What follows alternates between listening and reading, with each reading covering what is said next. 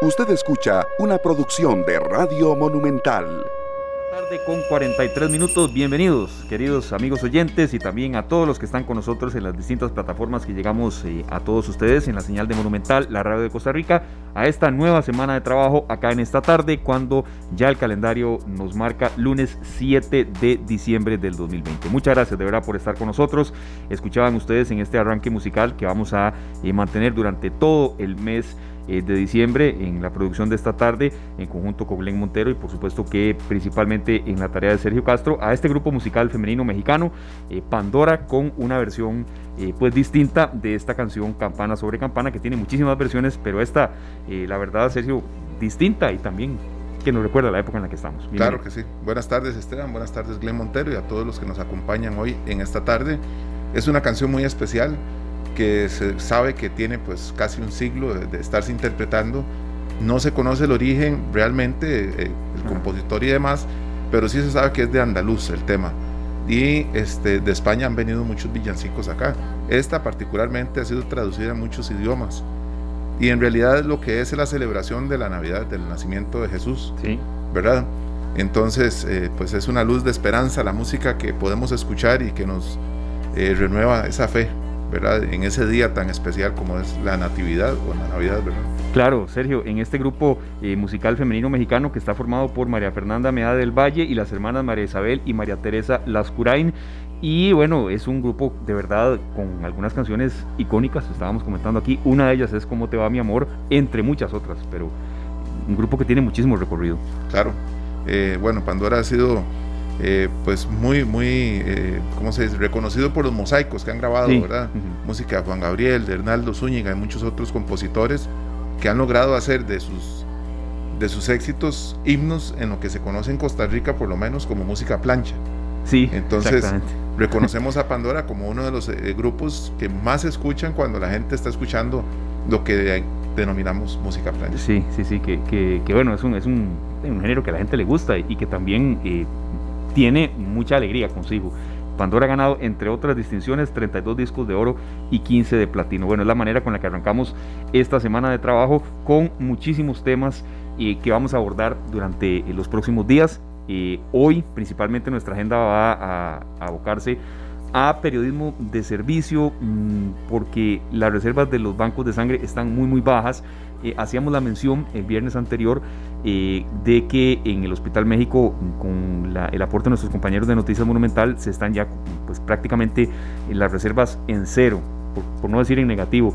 Y serio, cuando eh, hay esa situación de que la, vida depende de, sangre, que por cierto la, especialista que nos va a atender nos dijo algo en la mañana muy cierto, la sangre pues no se puede comprar, es muy difícil un proceso así de verdad que, mm, es digno de tomar en cuenta, pero también es una responsabilidad de nosotros. Por supuesto, y creo que pues toda la información que requieran nuestros amigos oyentes eh, necesaria para asistir a un centro médico y hacer su donación la vamos a tener a cabo. Sí, otro de los temas que también vamos a, darle seguimiento con enfoques diferentes, pero también porque la gente nos, nos, lo ha pedido lo que se está viviendo en carretera, ya con un punto de vista más como de eh, manejo de emociones, de manejo también de emociones y de, situaciones límite que pueden generar accidentes y hasta pues, peleas. Eh, el fin de semana también fue un espejo de lo que vivimos, serio. Eh, hay muchísimo movimiento en la calle, hay cero paciencia en, en cuanto a lo que es eh, em, en, cuanto al tema de, la cortesía al volante, yo no quisiera generalizar, pero si uno ve, eh, conoce y le han contado, sobre todo después de que tuvimos ese bloque el, con el director de la Policía de Tránsito, Germán Marín, el viernes anterior, desde mucha gente que le contó experiencias aún. Sí, sí, este, pues eh, hay, cierto grado de, violencia en algunos aspectos, ¿verdad? Que quien toca el pito puede este, recibir un montón de insultos a cambio y, y demás, ¿verdad? Ahora, muy importante, Esteban, después de la conversación que tuvimos el viernes con don Germán Marín, encontrarnos la rotonda demarcada, la rotonda del puente Juan Pablo, que está aquí eh, debajo del puente Juan Pablo II, eh, que nosotros hicimos el comentario, que hay lugares como este que no tienen demarcación y es muy complicado lograr transitar donde hay dos carriles y se forman tres y cuatro. Sí. ¿Verdad? Sí, y, serio, tal vez la gente diga, eh, incluso fue una de mis primeras reacciones, pero luego ya dándome cuenta, eso mm, a, alguna hora hay que hacerlo. Quizá la gente ahora se queje porque lo vi en carretera, gente que bueno, no podía doblar en una zona porque se estaba haciendo la demarcación y vendrá la gente que por qué lo hacen un lunes. Bueno, no arrancó específicamente hoy. Entonces, si no se hace hoy, que por qué no se hace hoy, si se hizo el fin de semana, que por qué el fin de semana, que es un día de paseo. Y tiene razón usted en la argumentación que me dio serio, de algún momento hay que hacerlo, ¿no? Y, si, si, se hace, porque se hace, si no se hace, porque no, hay. Eh, si es el domingo en la noche, que porque el domingo en la noche, que si es el sábado en la madrugada, no tenemos, como que tenemos el derecho a, a siempre estar hablando y abusamos de eso, ¿verdad? Estarnos quejando en redes sociales y, y, no ver la parte positiva, que es realmente este avance que para los conductores es muy importante. Exactamente, y la demarcación inició el sábado, es decir, lo que la gente está viendo hoy es eh, parte ya del proceso final, entonces eso es esencial tomar en cuenta. Pero quizá había gente que el fin de semana cuando lo veía, que porque lo hacían el fin de semana, que es el día que la gente saca el carro y se, reactiva el comercio. Entonces, este es un bloque que tendremos, porque la gente lo ha pedido y porque también nos parece que lo que se está viendo en carretera seguirá durante el transcurso del mes de diciembre, entre muchos otros temas. Vamos a tocar también eh, pues, eh, informaciones relativas a el balance que se puede hacer después de la salida de eh, Patricia Mora como jerarca del Instituto Nacional de la Mujer, entre otros de los temas que tenemos para esta semana. Pero no queremos hacer demorar más, don Sergio, a nuestra primera invitada de hoy, le agradecemos muchísimo aquí a pocos metros de distancia de las instalaciones de Central de Radios.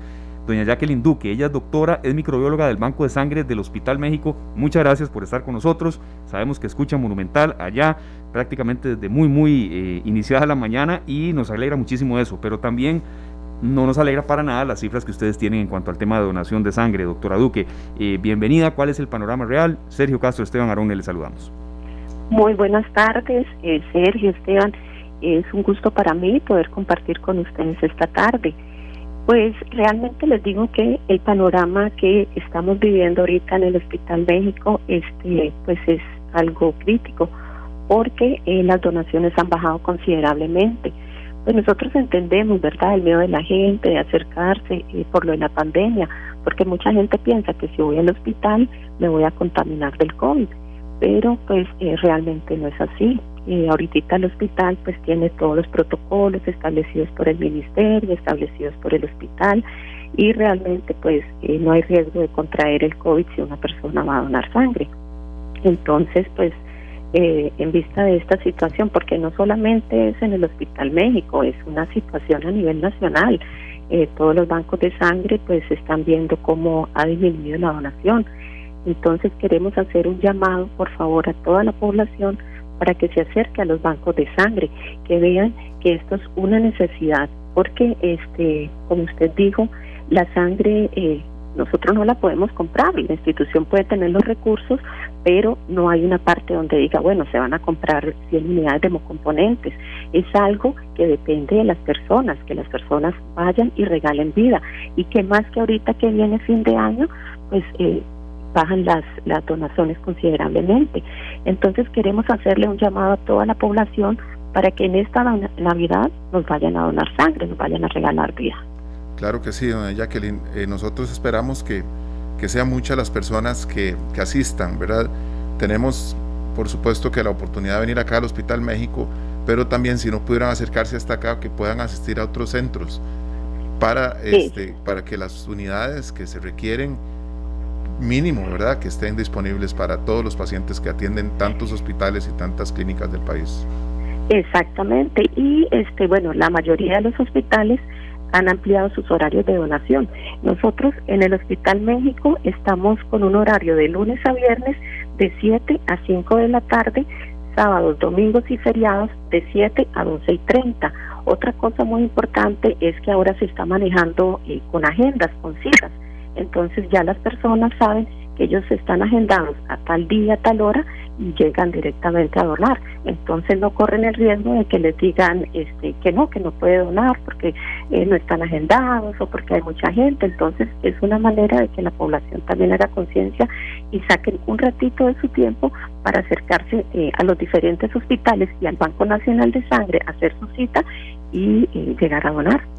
Claro, este, perdón Esteban, hace unos meses yo pues asistí al, banco, perdón, al, Hospital Calderón Guardia, le hice mi donación. Eh, es muy sencillo porque uno llama y consigue la cita y va y ahí lo están esperando.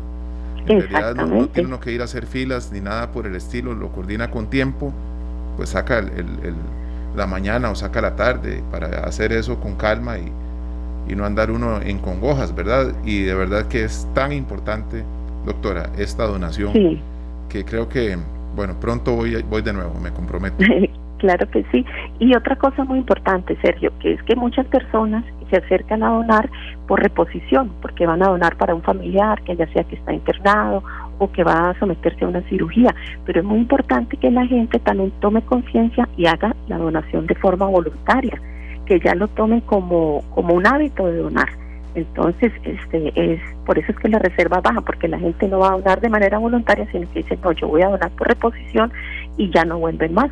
Entonces, si la gente tomara conciencia de estar donando eh, con frecuencia, pues la reserva las mantendríamos, eh, ¿verdad?, en, un, en una manera considerable y no bajarían tanto. Estamos conversando con eh, la doctora Jacqueline Duque, microbióloga del Banco de Sangre del Hospital México. Doña Jacqueline, eh, en materia de urgencias que eh, sabemos que se están presentando, ¿cuáles son los principales riesgos de, que no tengan básicamente pues sangre? ¿Qué tipo de, operaciones son las que ustedes consideran que son más prioritarias de atender y que se requiere de la sangre? Es decir, situaciones que de verdad ya van más allá de que se demore una atención, sino que pueda significar la diferencia entre, entre algo ya más grave. Sí, este, bueno, Esteban, ahorita no solamente son las cirugías, nosotros en el hospital atendemos muchísimos pacientes hematoncológicos y si vieras que estos pacientes son pacientes de consulta externa, que ellos van a someterse a una quimioterapia, eh, a un procedimiento y se le hacen los exámenes previos y si sus parámetros hematológicos están bajos, a ellos no se les puede colocar la quimioterapia, sino que primero tienen que hacerles una transfusión, ya sea de glóbulos, de plaquetas. Entonces, este tipo de pacientes también consumen muchísimos hemocomponentes. Entonces, no son solamente las cirugías, son otras otras eh, enfermedades que también tienen los diferentes hospitales. Entonces también están pues las emergencias, eh, los accidentes de tránsito, pero también mucho paciente hospitalizado con enfermedades crónicas requieren de estas hemocomponentes. Entonces eso es lo que las personas no entienden, de que no solamente son los accidentes, sino son las diferentes enfermedades crónicas. Hay pacientes que van todos los meses inclusive semanalmente hacerse una, una quimioterapia, pacientes que son sometidos a radioterapias y a estos pacientes se les bajan eh, mucho los niveles hematológicos y ellos tienen que, que transfundirse para poder recibir sus tratamientos. Entonces, como usted puede ver, es, eh, son diferentes las situaciones en que se requiere la sangre.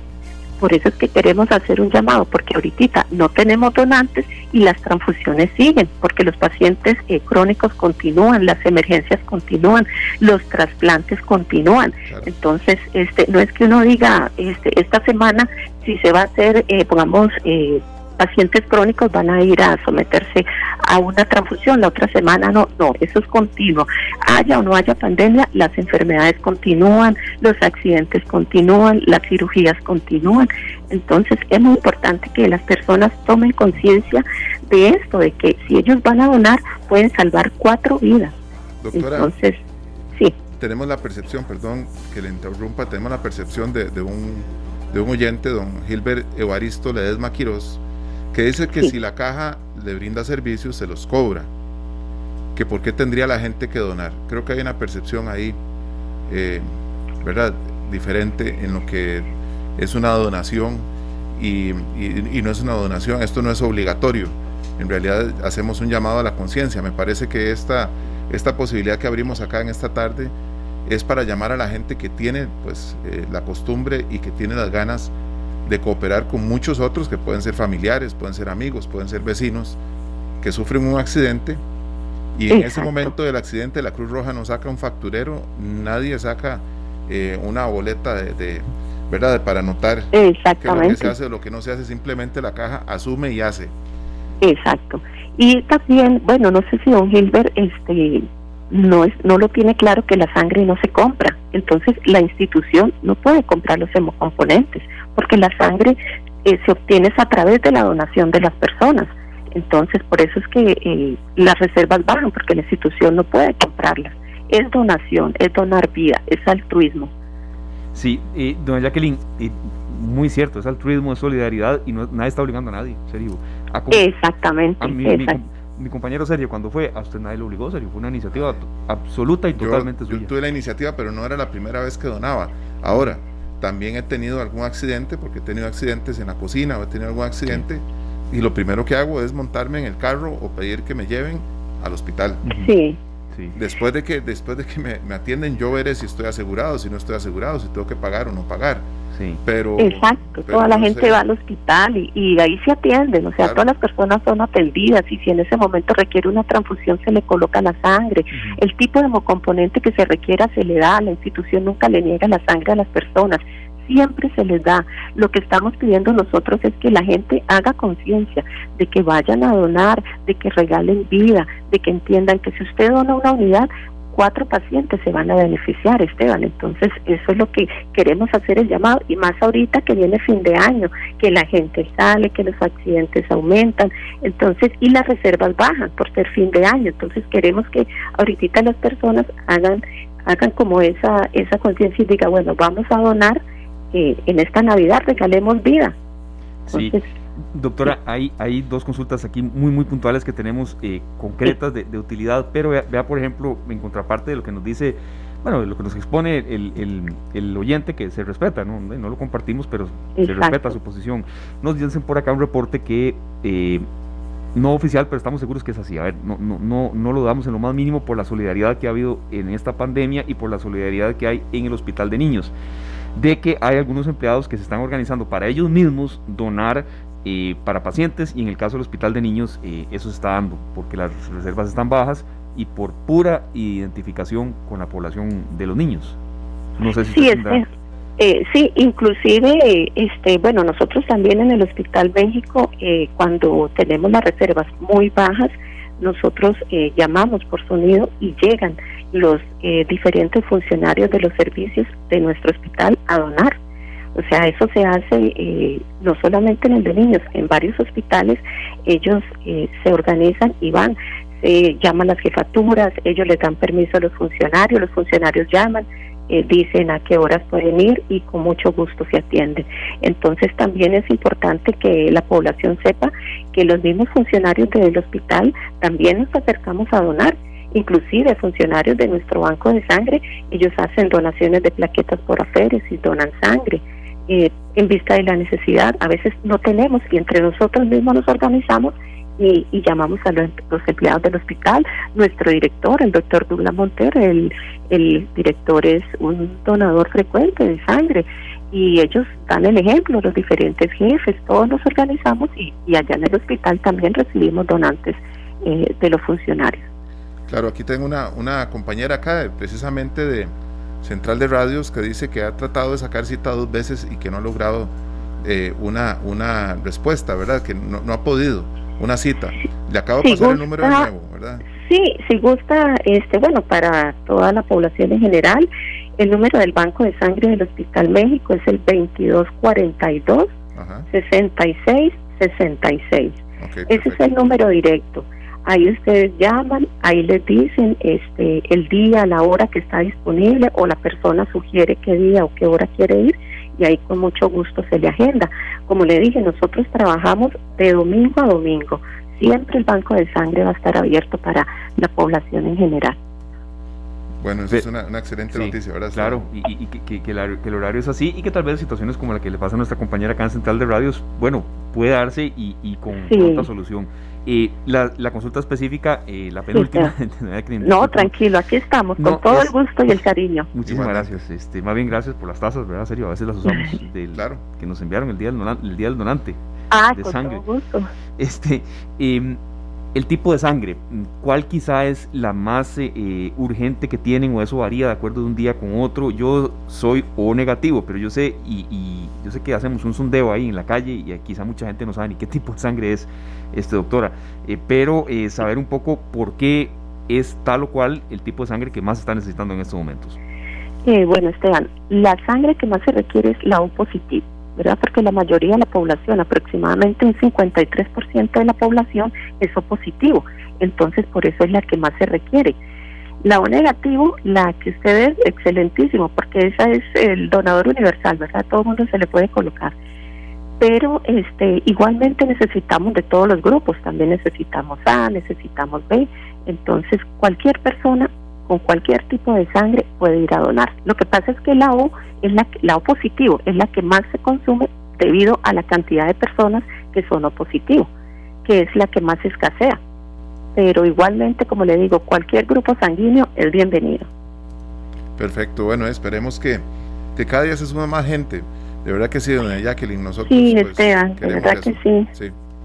Sí, y la última consulta que ya nos, nos, dio la respuesta, pero creo que es bueno reforzarla. Sergio, el tema de los fines de semana, que mucha gente pues está trabajando demasiado, está buscando a ver cómo, cómo gana su sustento, pero a la vez quiere ser solidario y a veces con las presas que hay en, entre semana, de sábado y domingo quiere utilizarlo para esto. Bueno, tenemos el horario de lunes a viernes, ¿verdad, doctora? De 7 a 5 pm.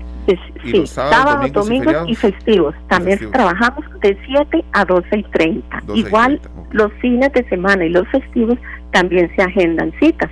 Entonces las personas pueden decir, bueno, voy a llamar, saco mi cita y llego tranquilo a hacer mi donación. Este siempre se respeta los donantes que tienen cita. Entonces eh, no hay ningún problema para que lleguen a donar. Y bueno, yo quería pues también agradecerles a ustedes este espacio que nos han brindado, decirle a toda la población que el Banco de Sangre del Hospital México los espera, que estamos eh, deseando que por favor se acerquen para que nos ayuden a llenar las reservas eh, de sangre, que en este momento pues las tenemos muy bajas, eh, darle las bendiciones de antemano, que Dios les bendiga por la solidaridad, y a ustedes también y a toda la población en general, que sepan que esto es algo altruista, que es un regalo de vida, que Dios se los va a recompensar, ¿verdad? Porque hoy por mí, mañana por ti. Entonces, no sabemos en qué momento podemos ocupar sangre, entonces eh, nosotros, algún familiar, entonces eso es muy importante, que quede en conciencia de todas las personas. Igualmente, si vieras, eh, para nosotros nos da mucha alegría cuando llegan los pacientes recuperados, cuando ellos van a citas, controles, se acercan al banco de sangre a darnos las gracias, a decirnos eh, gracias a ustedes que me donaron eh, que me ayudaron, que estoy aquí recuperado. Entonces para nosotros es muy agradable, es una satisfacción muy grande ver a la gente alentada y saber que dimos un granito de arena para que esa persona saliera adelante. Claro que sí, Jacqueline, muchísimas gracias y que todo lo que usted eh, pues desea para, para todos, para usted también sea así de bueno. Amén, ahí estamos y muchísimas gracias Esteban, Sergio. Lo esperamos en el Banco de Sangre del Hospital México, Sergio. Claro que sí. Eh, para tener el, el, agrado de conocerlo. Igualmente, muchísimas gracias, yo voy. bueno, voy a ahí nos mi cita de una vez, está bien. Muy amable, de verdad, muchísimas gracias a la doctora Jacqueline Duque, microbióloga del Banco de Sangre del Hospital México. y pues es un tema que quizá a veces sea recurrente en fechas así, pero en años de pandemia mucho más serio. Y sí, ella lo explicó muy claro, que han tenido a veces que, de verdad, tenía la intuición de que eso podía suceder, pero no tan así de, no quisiera usar la palabra dramático, pero de que, de que se suena en el altavoz de los hospitales, de vengan a donar sangre, ¿verdad? En el hospital de niños está sucediendo, ya nos, lo dijeron por acá y la doctora nos lo confirmó, simplemente empleados, colaboradores que se unen y le van diciendo uno al otro, vaya done porque no tenemos sangre. Este llamado, pues eh, lo hemos hecho, Esteban, todas las veces que ha sido necesario y lo seguiremos haciendo, porque es una necesidad diaria. Sí. Diaria. Los accidentes eh, suceden y, no, es, no, es, una cosa así como eh, que estemos pidiendo un milagro porque no, no es, uno recupera la sangre que dona, ¿verdad? Eh, en realidad es cuestión de sacar el, el rato y pues asesorarse un poquito, hacer una llamada y listo, tienen la cita, lo atienden, y va de nuevo para la casa o para el trabajo. y, tengo lo tengo pendiente yo también. Yo lo hice para hace muchos años y fue por una urgencia así de, familiares, de pacientes, de que uno lo tiene que hacer, ¿verdad? Pero eh, eh, es, totalmente falso eso, que uno siente que se está desmayando y que, y que luego sí hay que preguntar porque hay algunas este, excepciones, hay gente que no puede donar, ¿verdad? Claro. Pero eh, los que sí podemos, de verdad que no, es mayor cosa, no le pasa a uno nada. No, bueno. no es cierto eso que uno se está desvaneciendo, ¿verdad? Serio, nada que ver. No, no, no, no, no, yo creo que, que hay que, hay que preguntar a los que regularmente lo hacen, a los que lo hemos hecho también, y pues ir con cierta, con todos los cuidados que hay que ir al hospital, ¿verdad? Normal, no, no, no hay que eh, hacer algo distinto a lo que hacemos todos los días. Realmente no, no es algo que te vaya a sacar de, de algo normal, es un, mandado más, pongámoslo ahí como ir a hacer una diligencia más, saquemos un ratito que, que nos permita ir y venir con calma eh, porque esto no es una cuestión de, salir corriendo del hospital o llegar corriendo al hospital. Creo que hagámoslo con conciencia. Claro, y es una diligencia que también nos va a permitir eh, tener la satisfacción de que quizás hasta podemos salvar una vida. Entonces, por supuesto. Enterado, muchas gracias a la especialista del Banco de Sangre del Hospital México y eh, mucha atención. En serio, nada más repetir el número de teléfono que ella dio, 2242 6666. Es, es el número telefónico del Banco de Sangre en el Hospital México para agendar su cita. Exactamente, 22 42 66 66. Muchas gracias, serio. Y también, bueno, a todas las personas que están con nosotros en el perfil en Facebook Live, Canal 2 Costa Rica. Nosotros llegamos a ustedes también eh, a las 11 de la noche con 30 minutos aproximadamente, un poco minutos más, minutos menos, en la señal de Canal 2, televisión abierta y en www.monumental.co.cr. Súbale el volumen y paciencia en carretera en los 93.5 FM, serio, porque como siempre decimos, los queremos como oyentes y no como noticia. Exactamente, vamos al corte comercial, ya volvemos.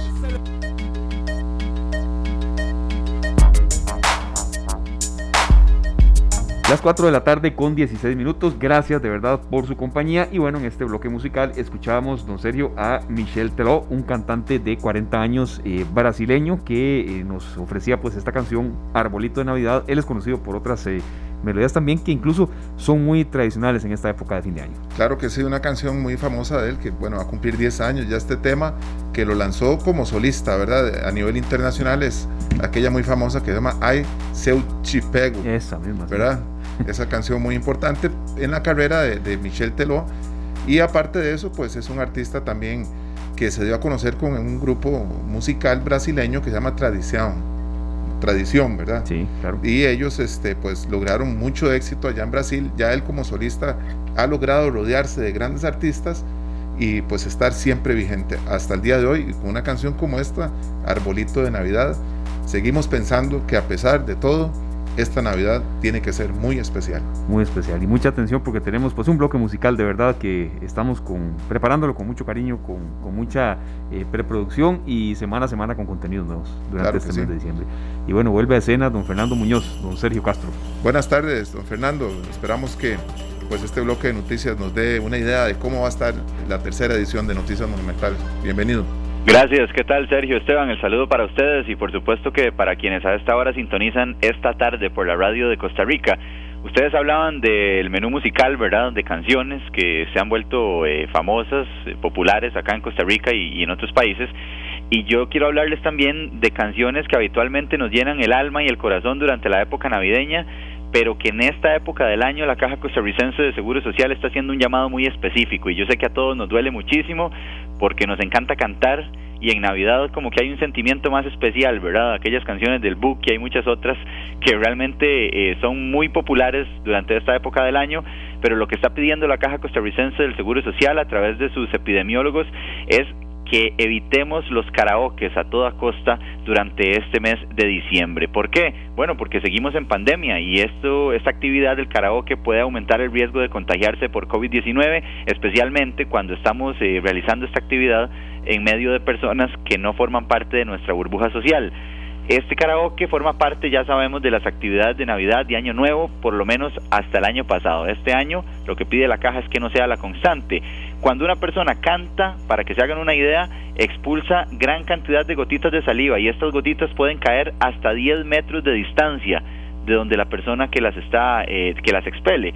Por ende, entonces, ese riesgo latente de contagiarse de COVID-19 y ese llamado bastante explícito que hacen los epidemiólogos de la caja a evitar el karaoke durante este fin y principio de año. Vamos a tener que inventar otras dinámicas y dar algunas otras eh, mecánicas para divertirnos durante las fiestas en familia, en burbuja social de este fin y principio de año y dejar un poco de lado el karaoke que va a regresar, ojalá ya cuando todos estemos vacunados en el 2021, pero por ahora genera entonces este tipo de riesgos y vale la pena rescatar ese llamado que hace la Caja Costarricense de Seguro Social. También una situación que nos preocupa muchísimo y que lamentablemente aumenta durante estas eh, fiestas de fin y principio de año es el consumo de licor a raíz de esta preocupación y de todas estas situaciones que, que provoca el consumo de licor, las muertes en carretera, muchísimos conductores manejando en estado de ebriedad, es que ha surgido un proyecto de ley en la corriente legislativa que lo que busca es endurecer las sanciones contra quienes conduzcan bajo los efectos del alcohol. ¿Qué es lo que pretenden? Sí, que el castigo no dependa de los niveles de concentración de alcohol registrados en sangre o a la hora de respirar, que es como actualmente se aplica. Actualmente se le realiza la alcoholemia al conductor, si supera cierto nivel, entonces se le sanciona y si se le permite, digamos, un consumo moderado. Lo que se está proponiendo en este caso es una multa de 280 mil colones e incluso ir hasta tres años a prisión. Esas serían las sanciones a las que se enfrentarían quienes violen la ley de tránsito y consuman licor antes de conducir. Una iniciativa que nos la explica a continuación el diputado del Partido de Restauración Nacional, Carlos Avendaño. Esta tarde. No debe existir ningún grado de ingesta de licor en la conducción.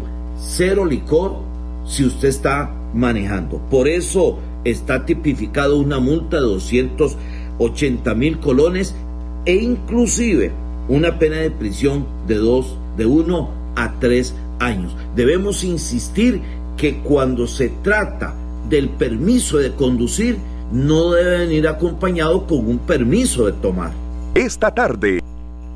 Bueno, ahí estaba entonces don Carlos Avendaño, diputado de Restauración Nacional, con esta iniciativa que ya es un tema que se ha conversado en ocasiones anteriores, pero que hasta el momento no ha progresado en la corriente legislativa y entonces se vuelve a impulsar a ver si en esta ocasión sí tiene eh, una acogida distinta. Otro tema del que queríamos hablar y por supuesto que estaremos desarrollando en la tercera emisión de Noticias Monumental es la proyección que tiene el Instituto Meteorológico Nacional con respecto a las condiciones que nos van a acompañar en el país durante la época seca, que podría no ser tan seca como en ocasiones anteriores, y dice el Instituto Meteorológico que Costa Rica podría verse afectada por al menos tres frentes fríos en esta época seca que está iniciando, incluso que en algunos casos podríamos decir que termina de transicionarse. Días atrás, recordemos que el IMN decía que la temporada seca en el Valle Central, en el Pacífico Norte y también en el Pacífico Central iba a ser más húmeda de lo habitual, incluso haciendo que se mantenga con lluvias durante las próximas semanas. Vamos a escuchar a don Eladio Solano, quien es jefe de pronósticos del Instituto Meteorológico Nacional, quien se refiere a la posibilidad de que algunos frentes y empujes fríos afecten al país durante esta época seca. Esta tarde. En cuanto a la temporada de frentes fríos, eh, básicamente hay que decir que, eh, bueno, esperaríamos que eh, se tengan algunos empujes todavía alrededor de 11 eh, pueden, ser, pueden ser hasta 14 empujes fríos en esta temporada que pueden afectar la zona de Centroamérica, eventualmente un par de frentes fríos que puedan alcanzar al país, eh, ¿verdad? Y que eh, al menos tenga un evento extremo asociado a estos frentes. Se esperaría que al menos de 2 a 3 frentes puedan afectar al país. meses más probables para su afectación serían este mes de diciembre y el mes de enero y en realidad pues se espera que la, intensidad media de la temporada sea débil, no se espera que sea una temporada muy fuerte, en este caso asociado a los empujes fríos y frentes fríos que puedan afectar al país. Esta tarde. Bueno, ya estamos advertidos, ¿verdad? Así que a partir de ahora no se vale salir eh, sin suéter, sin abrigo, porque las condiciones serán aún más ventosas, incluso contarles que hoy en horas de la noche se dará ya eh, la influencia o el país verá con mayor intensidad la influencia del empuje frío número 5 que va a generar un aumento en la velocidad de los vientos alisios, así que usted que nos escucha hasta ahora, si ya de por sí diciembre es habitualmente frío, o fresco en el país, ahora lo será un poco más a raíz de este tipo de eventos, así que tómelo en cuenta y no salga de su casa sin su abrigo o sin su suéter, compañeros. Y ya para finalizar, contarles una información bastante novedosa que surge desde la Autoridad Reguladora de los Servicios Públicos, la ARECEP, y es que está proponiendo la ARECEP que las tarifas eléctricas de los hogares varíen según momentos del día y que así los eh, consumidores puedan ahorrar algún dinero según los horarios de consumo. Por ejemplo, lo que está contemplando este modelo del ARECEP es que la energía tenga un costo más alto en las horas pico, por decirlo de alguna manera, o en las horas en que más mayor, de, eh, más mayor demanda de energía eléctrica hay. Esto es entre las 5 y 30 y las 10 de la mañana, entre la 1 y las 6 de la tarde y entre las 9 y las 11 de la noche. Son los momentos en que cuesta más cara o costaría más cara la energía. Entonces, si yo quiero ahorrar, puedo consumir la electricidad en mayor medida en los horarios que no están contemplados en, esos lapsos que les estaba mencionando. Por ejemplo, la electricidad sería más barata entre las 11 de la noche y las 5 y 30 de la mañana. Si usted tiene, no sé, que hacer alguna actividad en el hogar, por ejemplo, lavar y secar la ropa, ¿por qué no hacerlo entonces durante ese lapso y así generarse un ahorro en su factura eléctrica? Eso es lo que, lo que está proponiendo la Autoridad Reguladora de los Servicios Públicos eh, a través de un nuevo modelo tarifario. Esto, por supuesto, que es información que también estaremos ampliando a las 7 de la noche en la tercera entrega de Noticias Monumental para que no se lo pierdan 93.5 FM y monumental.co.cr, compañeros. Perfecto, Fernando, muchísimas gracias. Muy amable, Fernando. Y por cierto, en un bloque que tuvimos, si ustedes también en la semana anterior ya tienen en cronograma o ya fue al volcán Turrialba, Fernando, por supuesto a las zonas que se permiten y con todas las medidas de prevención. Sí, vieras que no he ido, pero como decimos popularmente, me estoy quemando, me pican así los pies por ir a conocer, eh, porque realmente no conozco, nunca he ido a, al volcán Turrialba, con excepción de una vez que fui, pero estaba cerrado entonces no pude ingresar eh, a los sectores que ahora sí tienen acceso, luego de que se diera la apertura el pasado fin de semana. No sé si ustedes ya fueron, pero yo estoy contando los días para poder ir a visitar. Esteban y yo estamos coordinando a ver cómo lo vamos a hacer, pero sí lo vamos a hacer. Sería una lástima, eh, o es una lástima que no pueda ir con ustedes por no ser parte de, de su burbuja pero ahí me cuentan o por lo menos me envían fotografías y ya después iré yo con, con mi burbuja social. por supuesto. claro, eh, en serio, Fernando, y el contacto de Miguel Salazar, el administrador del Parque Nacional Volcán Turrialba, que eh, la cursó también para, para todos ustedes. Entonces, eh, creo que es bueno ir, reactivar y conocer un poco, serio, también el tema de que, de que hay zonas seguras, ¿verdad? Pero delimitadas. En general, pues el viaje y el paseo este que uno haría al volcán Turrialba sería cargado de seguridad. Eso fue lo que nos aseguraron, ¿verdad? Que que íbamos, íbamos a tener realmente pues todos los cuidados y que ellos se iban a encargar de que el, viaje fuera seguro. Sí, de que no tuviéramos ningún contratiempo. Entonces, Fernando, creo que, que está en agenda, ¿verdad? Como, como se dice popularmente, ahí está ya la, invitación hecha. Ahí me cuentan, de verdad que sí, que, que ojalá muchas más personas puedan ir, ¿verdad? Yo eh, creo que, que, ha sido buena la visitación según los, los, números preliminares del SINAC, pero eso por supuesto que va a ir aumentando y más en momentos en que estamos buscando un poquito de, espacios, ¿verdad? Para relajarnos un poco, para bajarle la intensidad a, estos días que, que, a veces en la capital y en las zonas de, de, la GAM se vuelven un poco más intensos. Con la ventaja de que es un viaje de un día, ¿verdad? Que uno va y vuelve a la casa. Y ya paseó, disfrutó muchísimo. Sí, el que no es un viaje de un día, por último, Fernando, más bien gracias, es el del Parque Corcovado, que también está en lista de reapertura y eh, bueno, lo tendremos en agenda esta semana. Gracias, Fernando. Con gusto, el 10 de diciembre, si no me falla la memoria, estaría reabriendo el Parque Nacional Corcovado. Sí, en uno de los sectores, no todos, pero sí, sí es esa fecha exactamente, Fernando. Muy Ahí amable. ¿ah? Estaremos atentos, gracias y los, nos escuchamos a las 7. Gracias. 7 en punto, así es, en serio, la tercera emisión de Noticias Monumental y bueno, estas reaperturas que creo que también es importante eh, recapitularlas, reconocerlas, porque no es fácil la reapertura de estos sitios y también apoyarlas. Por supuesto, y aquí estamos para apoyar todas las buenas iniciativas, Esteban. Totalmente, con toda la disposición y por supuesto que también para apoyar cuando hay posibilidades eh, laborales y que nosotros acá en esta tarde en ocasiones no hacemos diario este segmento, pero cuando hay posibilidades laborales y más en un año tan duro como ha sido el desempleo para muchos y en una época navideña en la que pues hay opciones, por supuesto que lo vamos a dar a conocer, don son las 4 de la tarde con 35 minutos y bueno, eh, para muestra un botón de que eh, ese teléfono que dimos al aire de verdad funciona, serio, en cuanto al tema de la donación de sangre, a eso nos referimos porque usted hizo el experimento en un corte comercial y ¿cómo le fue? Bueno, no, no era eh, solo hacer el experimento, así es que Esteban, ya agendé mi cita, esta misma semana vuelvo a donar sangre este año, ¿verdad? creo que, que pues es muy fácil uno pedir algo que no está dispuesto uno mismo a hacer. Vea, me comprometo aquí mismo, porque no, no, no, está bien tampoco haber dicho que sí, yo fui a donar sangre, pero hace, mi recuerdo fue hace más de cinco años, pero no recuerdo cuánto exactamente. Entonces, usted va a ir el viernes. El viernes. Yo lo voy a agendar para lunes, ¿le parece? Está bien. Ya le voy marcando. No, mañana decimos exactamente cuándo me toca a mí y lo alimentamos con fotos y demás, porque me parece que esto es salvar vidas. Creo que también eh, está bien eh, dar a conocerlo como responsabilidad de comunicación, de medios de comunicación y demás, pero bueno, eh, para predicar con el ejemplo. Entonces creo que. Por supuesto.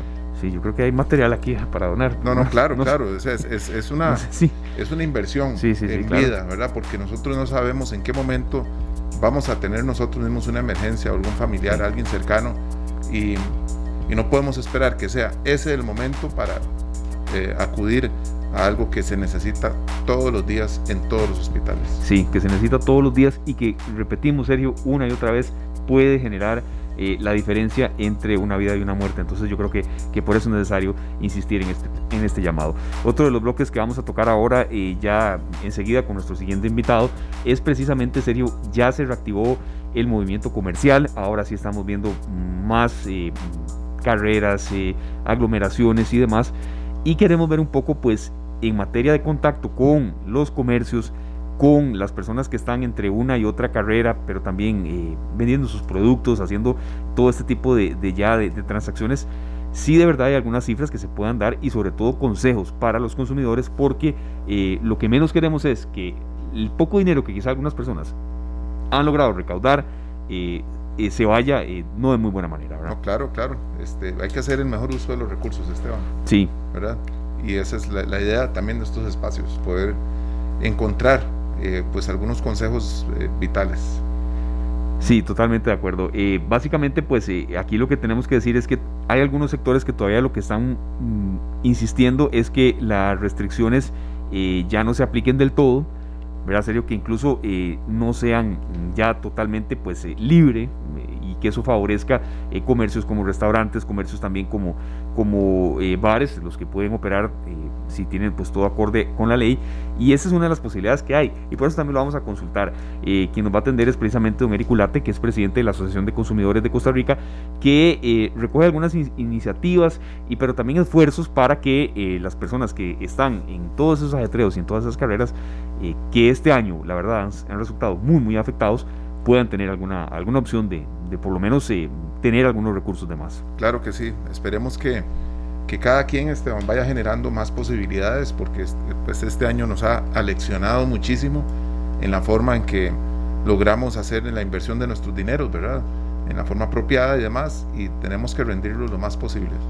Viene un año muy, muy duro también, muy difícil, el cual tenemos que enfrentar con la mayor cantidad de herramientas posibles. Sí, ese, el año que viene la cuesta de enero será, Sergio, yo creo que mucho más empinada de lo normal, para muchas de las personas que, en las que estamos precisamente eh, insistiendo en que lo poco que hemos podido ahorrar, de verdad lo utilicemos de una muy buena manera en el mes de enero. Será una cuesta de enero mucho más empinada, para muchos eso es indiscutible y por eso es que eh, si vemos un poco de recursos durante el mes de diciembre, simplemente tengamos toda la posibilidad de utilizarlos adecuadamente. serio, es, básicamente pues la intención de esta entrevista que tendremos hoy con el presidente de la Asociación de Consumidores de Costa Rica y que durante la semana en curso tendremos con eh, un economista que nos va a dar como una especie de ABC de eh, de qué manera, Sergio, eh, utilizar adecuadamente los recursos. Bueno, tenemos ya a don Eric Gulate en línea para conversar con, con nosotros de esto, Esteban, y, y pues ya es un invitado que hemos tenido antes y que cada vez que conversamos con él tenemos un panorama mucho mejor, más claro. Bienvenido, don Eric. Buenas tardes. Muy buenas tardes, don Sergio, don Esteban, a todos y todos que nos escuchan. Estamos a la orden. Claro, don Eric, ¿cómo ha estado pues el movimiento en lo que usted pues haya eh, conocido? Uno lo ve mucho, pero también eh, hoy en la preparación del bloque que tendremos mañana, nos dijo pues un economista que no necesariamente que haya mucho movimiento, pues quiere decir que hay, que hay dinero en la calle, tiene toda la razón, ¿verdad? Pero por lo menos eh, sí hay más. Eh, la gente así lo dice y la gente pues así eh, lo comenta.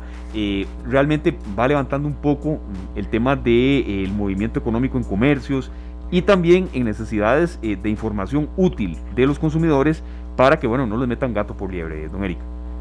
Sí, claro, mira, el hecho de que nosotros tenemos la oficina ahí en el centro de San José, la oficina de consumidores de Costa Rica, que nos da una perspectiva eh, de primera mano del movimiento que hay en una de las zonas comerciales más importantes del país, como es el centro de San José, y efectivamente desde la semana pasada notamos un incremento bastante fuerte en la cantidad de personas que se movilizan por el centro de la capital, en donde, eh, vamos a ver, si bien uno no puede eh, presumir que la gente anda eh, comprando eh, bienes de cara a la época navideña, sí vemos una gran cantidad de personas con paquetes andando en el centro de San José, lo cual pues de alguna manera nos demuestra que sí hay cierto movimiento en el comercio, por lo menos desde mediados, principios de la semana pasada.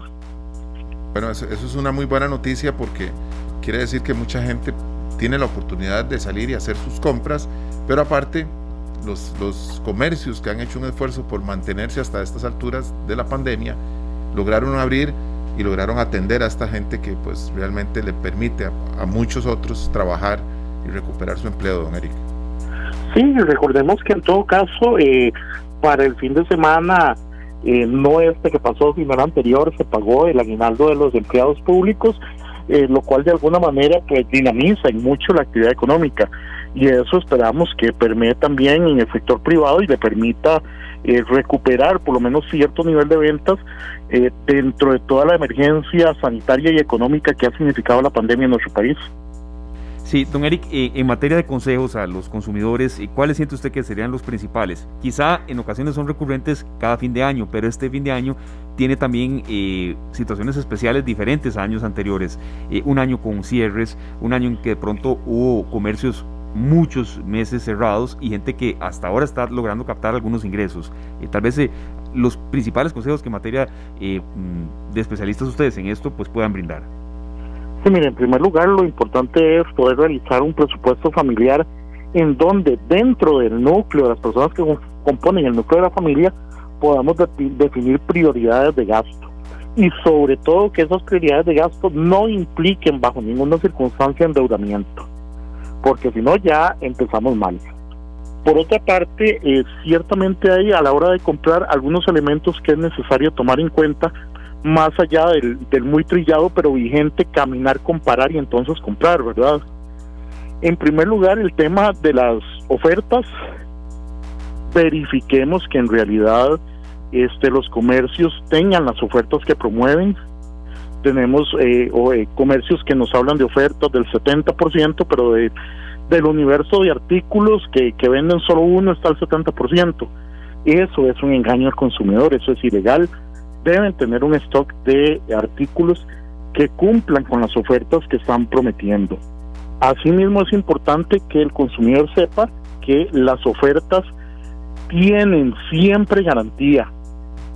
Tenemos muchas denuncias o muchas quejas más bien de, consumidores que dicen que el comerciante les indica que los artículos en oferta no tienen garantía y esto es absolutamente falso. También es importante destacar que este esa garantía es de mínimo 30 días hábiles, no de un mes, como en muchas ocasiones se malinforma al consumidor, sino que la garantía mínima establecida por ley es de 30 días hábiles. Y si el comerciante da una garantía mayor, pues aplica la garantía con un plazo mayor. Y también es importante que el consumidor sepa que no le pueden anular o disminuir los beneficios de una oferta independientemente de que pague en efectivo o con tarjetas. Bueno, eso es muy importante, ¿verdad? Que, estarlo siempre recordando a los consumidores porque eh, hay, ciertos comercios que abusan con políticas muy de ellos, ¿verdad? Que hacen ver como si fuera culpa de los bancos o culpa del gobierno, culpa de alguien más, pero en realidad son, son políticas muy propias de algunos comercios. Sí, sí, efectivamente, esto, esto es absolutamente ilegal, en donde sobre todo se le quitan descuentos, ofertas al consumidor por si éste paga con tarjetas, ya sea de crédito o de débito, y no en efectivo. En ese sentido, nosotros recomendamos que cualquier duda, el consumidor pueda llamar al 800-266-7866, eh, voy a repetir, 800-266-7866, con el fin de que pueda eh, plantear la duda que necesite y si desea plantear una denuncia lo puede hacer por vía internet en la página www.consumo.go.cr.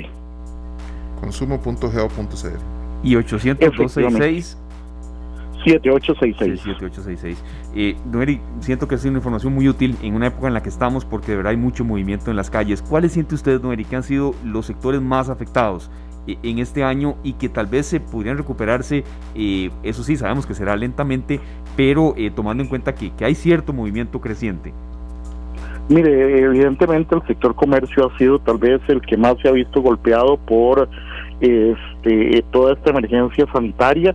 En el tanto, pues el sector comercio sirve única y exclusivamente al, vamos a ver, a, a las personas en Costa Rica el sector industrial en muchas ocasiones puede exportar, entonces tal vez no se ve tan afectado, pero definitivamente el sector comercio ha sido tal vez el que más golpeado ha estado y el que de una u otra manera pues más ha perdido empleos en esta pandemia. Por lo tanto, más bien eh, el, el hecho de que haya gente en la calle comprando, pues es una buena noticia de una posibilidad de recuperación que se plantea lenta y larga, pero bueno, recuperación al fin, con la recuperación de empleos que esto genera y el círculo virtuoso del hecho de que la gente al tener trabajo puede consumir, puede comprar y esto a su vez genera más trabajo.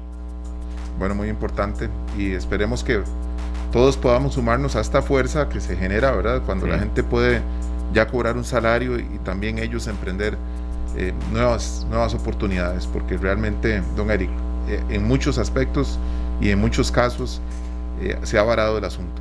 Así es que eh, esperemos que las buenas noticias sigan llegando y que también nos dejemos acompañar y asesorar por las empresas que, que nos ofrecen esa compañía y asesoramiento. Efectivamente, siempre con el con el, consejo primordial de no endeudarnos para efectos de comprar aquello que deseamos para diciembre. Perfecto. Don Eric, ¿dónde es que está ubicada en San José la oficina de ustedes? Por cierto, ahora que nos mencionaba ese, eso que, ilustra también en navidades anteriores, sabemos que hay que tratar de mantener el distanciamiento, que cuando se vayan a hacer este tipo de compras, eh, sobre todo en, supermercados y demás, que vaya la menor cantidad de gente eh, de la familia posible. Es un año distinto, pero ¿cómo, ¿en qué parte de San José está usted? Sí, mire, eh, yo tengo la oficina ahí, vamos a, a, decirlo de tal manera que, que les quede tarea a nuestros radioescuchas, pues, pues eh, ubicar bien el punto y es del Templo de la Música del Parque Morazán, 100 metros hacia el sur, eh, yendo hacia Avenida Central. Y lo digo así porque curiosamente eh, cuando uno da esa dirección en muchas ocasiones ni siquiera se ubica cuál es el Templo de la Música del Parque Morazán, siendo tal vez uno de los sitios más emblemáticos de, nuestra ciudad capital. Bueno, ya, ya nos dejó una tarea, ¿verdad? Muy importante. Es, es, el corazón de San José, donde está usted. Exactamente. Sí, sí. Estoy seguro que usted recordará aquellos San José y aquellas eh, navidades de confeti, eh, de, de, toda aquella simbología navideña, de pasacalles y demás, y por qué no de manera distinta, pero que volverán eh, más adelante. Dios primero, Dios primero, así sea. Don Eric, yo una vez este, caminando por la avenida central, de, yo vi a un, a un muchacho que tomó un impulso con un puño confeti, de donde quise capearme esa lluvia confeti que me iba a llegar David, pegué la cabeza con alguien más. Quedamos los dos ahí. era mejor que me pegaran el confeti que, que, el cabezazo que me di, pero bueno, era parte de, esas tradiciones que teníamos en San José, que era el famoso avenidazo, ¿verdad? Sí, sí, sí. Que Dios guarde a uno se le ocurriera comprarse un helado o alguna cosa para ir comiendo. Ah, no. ¿Verdad? Y, le, le, pedía nada más esa referencia porque muchas navidades yo las vivía en Monumental, en el edificio de allá, y de verdad claro. tenía ese, sabor diferente. Entonces, era esa referencia nada más. Muy amable, don Erika, ahí refrescaremos el tema más adelante. Ahí estamos a la orden, don Sergio, don Esteban. Muchísimas gracias. Muchísimas gracias. Muchas gracias. Creo que muy valiosos los datos que nos dio don Eric Ulate y sobre todo muy nuevos. Eh, hablamos con él hace algunas semanas, pero todo varió y nos daba pues cifras y, creo que es bueno compartirlas. Y los datos también eh, de contacto serio 802 666-7866 y eh, la dirección electrónica www.consumo.go.gr para que la gente pues se, se, informe y sobre todo haga valer sus derechos porque los tiene. Ya los compartimos acá en nuestra publicación en Canal 2 Costa Rica, pero bueno, esto es muy importante, dejarnos asesorar. Sí, por los que saben y por esa es un poco pues la línea que tenemos en este programa, darles información de mucha utilidad y también que le permita a usted tomar acciones para que tenga una mejor calidad de vida.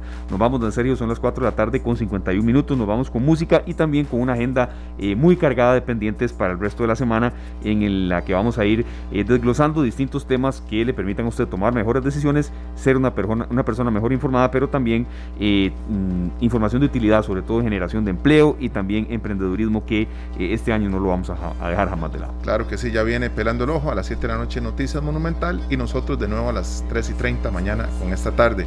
Nos despedimos con una canción del Gran Combo de Puerto Rico, un país donde la Navidad pues se celebra con muchísima música, con panderetas, con bongoes, con eh, congas o tumbadoras, como se le llaman, con una guitarra como la es el 4, como lo es el 4, que es una guitarra tradicional puertorriqueña.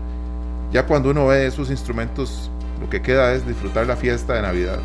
Y muy importante, ellos lo que piden es desenfundar el instrumento. Saque el trombón, saque la guitarra, desenfunde que vamos a cantar y a bailar. Este año a desenfundar los buenos sentimientos y por supuesto la empatía y las buenas acciones. Feliz tarde, gracias. Que estén siempre presentes. Feliz tarde para todos, que la pasen muy bien. Este programa fue una producción de Radio Monumental.